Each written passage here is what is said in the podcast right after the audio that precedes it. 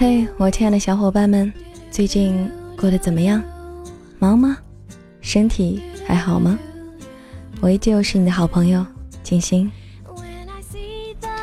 其实我想说的是，最近我是特别的忙，除了忙以外呢，身体一直都不是很好啊，特别是这两天，然后以至于我今天特别想问候你一下，你的身体还好吗？因为可能我们平时交流的关于感情上的东西，或者说我们年轻人聊的梦想啊、爱情啊这些东西比较多。其实我发现我们忽略了一个非常重要的东西，就是我们革命的本钱——我们的身体、我们的健康。在这里呢，也友情提醒一下大家，在平时忙碌的工作或者说学习之余，也要注意一下自己的身体哦。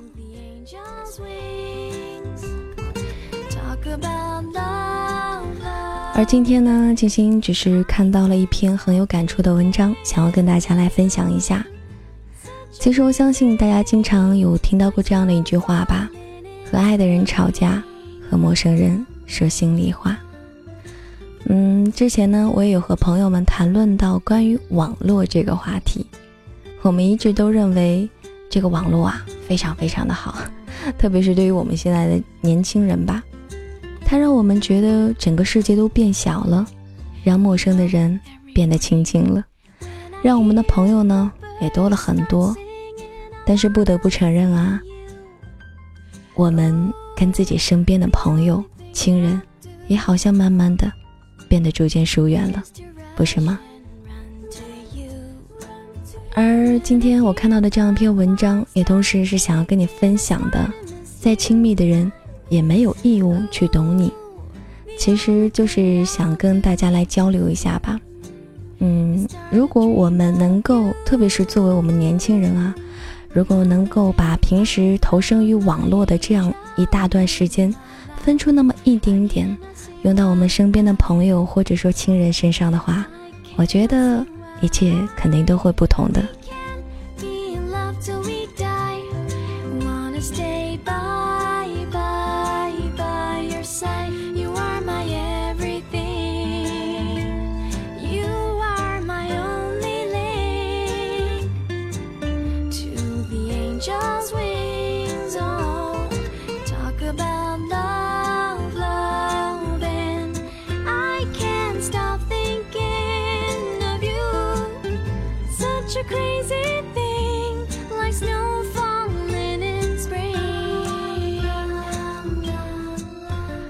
事情是这个样子的，有一个女生朋友向我抱怨她男朋友不懂她。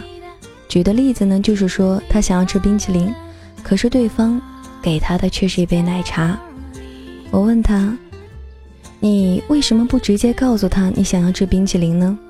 女生非常理所当然地说：“这是她自己应该知道的呀，我喜欢吃什么，讨厌吃什么，他都应该记得一清二楚啊，还用我说吗？”我黑着脸继续问道：“那你爸妈知道你喜欢吃什么，讨厌吃什么吗？他们会在你想要吃冰淇淋的时候递给你奶茶吗？”他那个时候却也一脸不屑地说道：“父母怎么能够跟男朋友比呢？如果我的父母把所有的事情都做了，那我还要男朋友干什么？”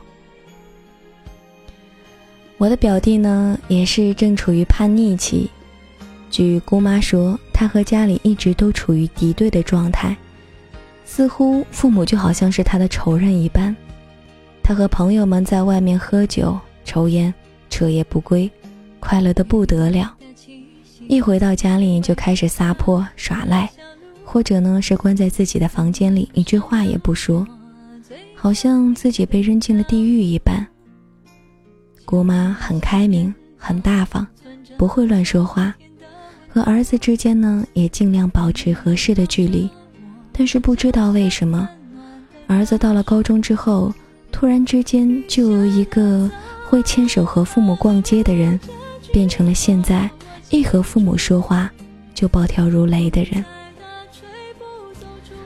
有一天我去他们家的时候，也许是赶上表弟的心情好，对我也是格外的热情。我在他的房间里观摩各种飞车的同时，不经意之间就问了一句：“嗯，姑妈说你好像不太喜欢和他们说话呀，这是为什么呢？他没有丝毫的停顿，满身愤怒地说：“他们不懂我。”我惊了一下，问道：“什么叫懂你呢？”他说：“我想和朋友们在外面通宵唱歌，可是他非得每晚让我回家睡觉，这样我会在同学们面前很没有面子，大大家都笑话我说我是乖乖女。我和朋友说好了，暑假一起去北京玩，朋友都去了，他们却怎么也不肯让我去，说我们几个男生出门不不安全。”我真的不知道他们都在担心些什么。他似乎有一肚子的苦水，说起来没完没了的。反正无论怎么样，都是他的父母不能够理解他，不能够替他站在他的角度上想问题。他以为我也会义愤填膺地站在他的立场上，但是我并没有。我问他。那你又把自己心里的想法告诉他们吗？你给他们说了你和那些朋友在一起，在哪个 KTV 唱歌了吗？你给他们说了你和那些人去北京是怎么安排行程的？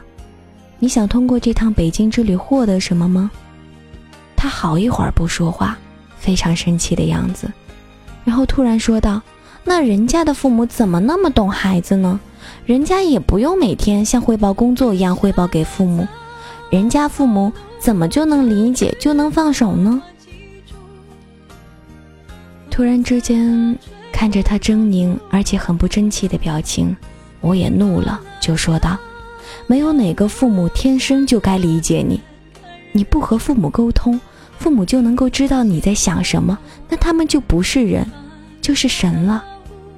不和父母交流是你的错。”如果你说了，父母仍然不能够理解你，那才是他们的错。结果就是我和他两个人不欢而散。后来我通过很多叛逆的案例了解到，基本上所有的问题都出现在了沟通上。孩子不想说话，只想让父母亲去猜，但是即便父母真的用心去猜了。也往往猜不到点子上，所以积怨越来越深，越难越解，也是越来越难解决。在孩子们的眼里，父母懂孩子好像就是一件天经地义的事情；而在情侣的眼中，爱人懂自己也是理所当然的。我们为单纯的爱增加了太多的附属性的东西，比如懂得。想当然的就会觉得，爱你就应该懂你，但是这种懂得的前提是你愿意坦诚相待，愿意给对方懂你的机会，而不是把自己包裹得紧紧的，让人猜不透，让人没有办法去了解你，更不要说懂得了。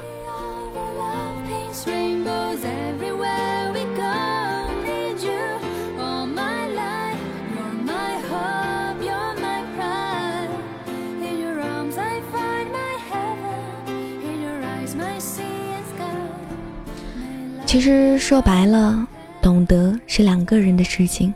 任何一方在谴责对方不懂你的时候，是否也应该反思一下自己，是否给了对方懂你的机会呢？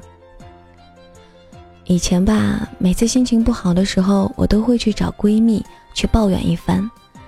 每次她听完抱听完我抱怨之后呢，都不会安慰我，或者是和我抱头痛哭一场。他似乎有一种迅速转移注意力的能力。他总是在听完我的抱怨之后，拉我出去逛街，或者约朋友一起出去喝酒，或者呢是给我看他最近新买的东西，介绍我认识新的朋友。就这样长久下来，我开始对他产生厌烦，觉得他怎么那么自私呢？我愁眉不展的时候，他依旧带我去吃喝玩乐，全然不顾我的心情。渐渐的，我们的闺蜜情开始濒临结束。直到有一天，我又不经意的跟她说了一些不称心的话之后，她依旧想要转移我的注意力。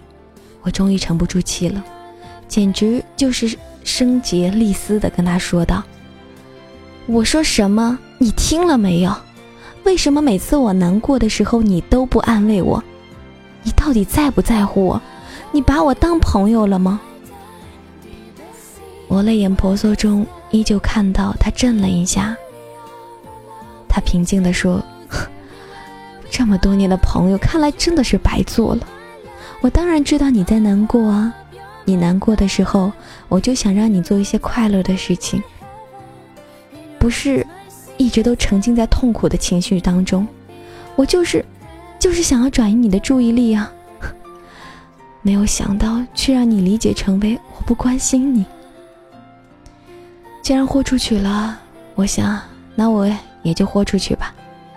我说，我不要你转移我的注意力，我就是要和你一起，我就是要你和我一起咒骂那些我讨厌的人，我就是你，我就是要你在我流泪的时候跟我抱头痛哭。我觉得这样能够更让我心里好受一些。闺蜜又反问道：“那你怎么不早说？”我说：“我以为你知道。”我凭什么知道？你又没有告诉过我。他问道。我哑口无言。有多少人败给了我以为你知道？有姑娘给我写信，问我和男朋友吵架之后怎样解决最好。我说我也不知道。我父母吵架的模式呢，就是之后好几天都不说话，几天之后才说话，在讨论双方谁做的不好。而我和我的男朋友吵架，每次都是他不过五分钟就立马跟我和好。我父母的吵架模式呢，肯定是经年累月这样一个习惯养成的。而我和我的男朋友的吵架模式，则是我自己要求的。有一次吵架之后，我告诉他说：“你要在五分钟之内求我原谅，不管是不是你的错，因为我这个人。”能够承受和人生气的极限就是五分钟，过了这时间，事情就有可能变得不可挽回。于是呢，他每次都乖乖的照做了。其实啊，两个人吵架本来就没有什么大不了的事情，就如同一个游戏，玩着玩着就玩过了一生。所以呢，你希望两个人吵架之后怎怎么做，就要去和对方沟通。最好的模式就是两个人经过商量之后得出的方法，不要只是让对方去猜你喜欢什么样的和好方式，你要告诉他，做不做，就是他的事情了。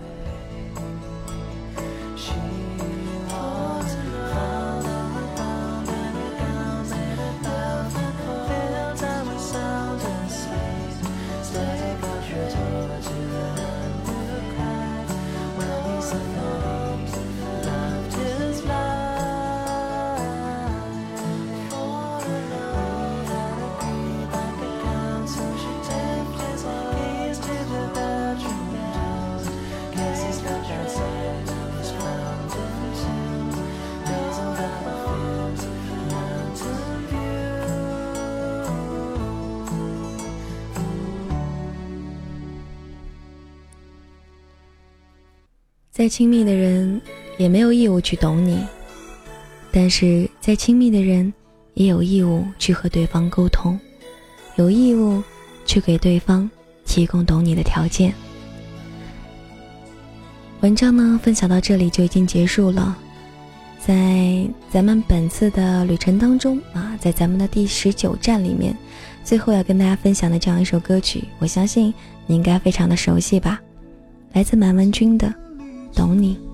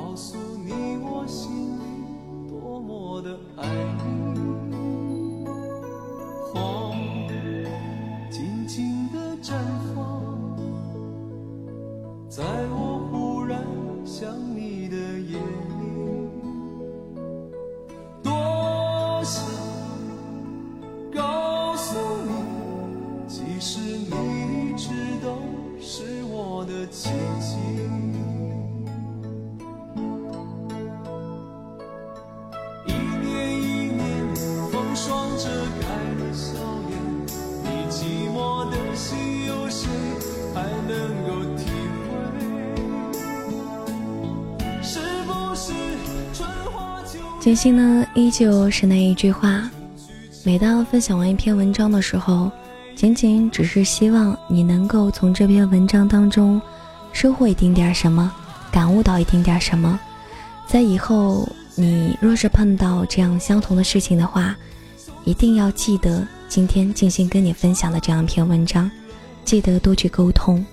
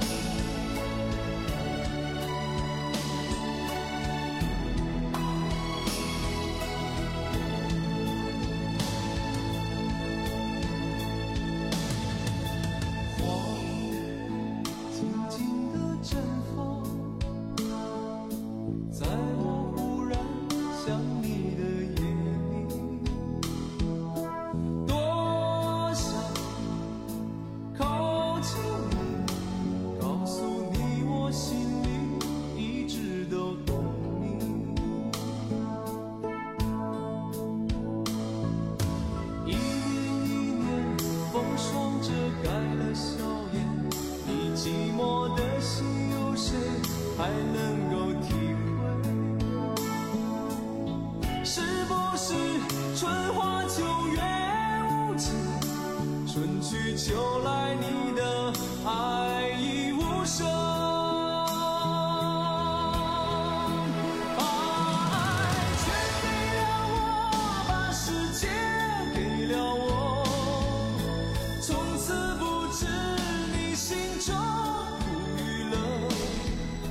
嗯，在咱们的第十九站将要到站之前呢，啊，插一句题外话，嗯，就是因为最近有好几天，有几天没有听自己的声音了，然后呢，啊，说实话，自己感到自己的声音有点闷闷的，不知道大家听来感觉是什么样子的呢？嗯，如果给大家的耳朵带来一些不舒服的话呢，还请大家能够见谅哈。最近可能嗓子包括身体有一点不舒服，啊。就觉得好像我我自己感觉不知道是不是听觉有问题哈，就觉得自己声音特别闷，嗯，就是希望大家能够见谅吧。最后依旧是希望咱们在下一次在我们的第二十站上依旧能够不见不散哦，我等着你。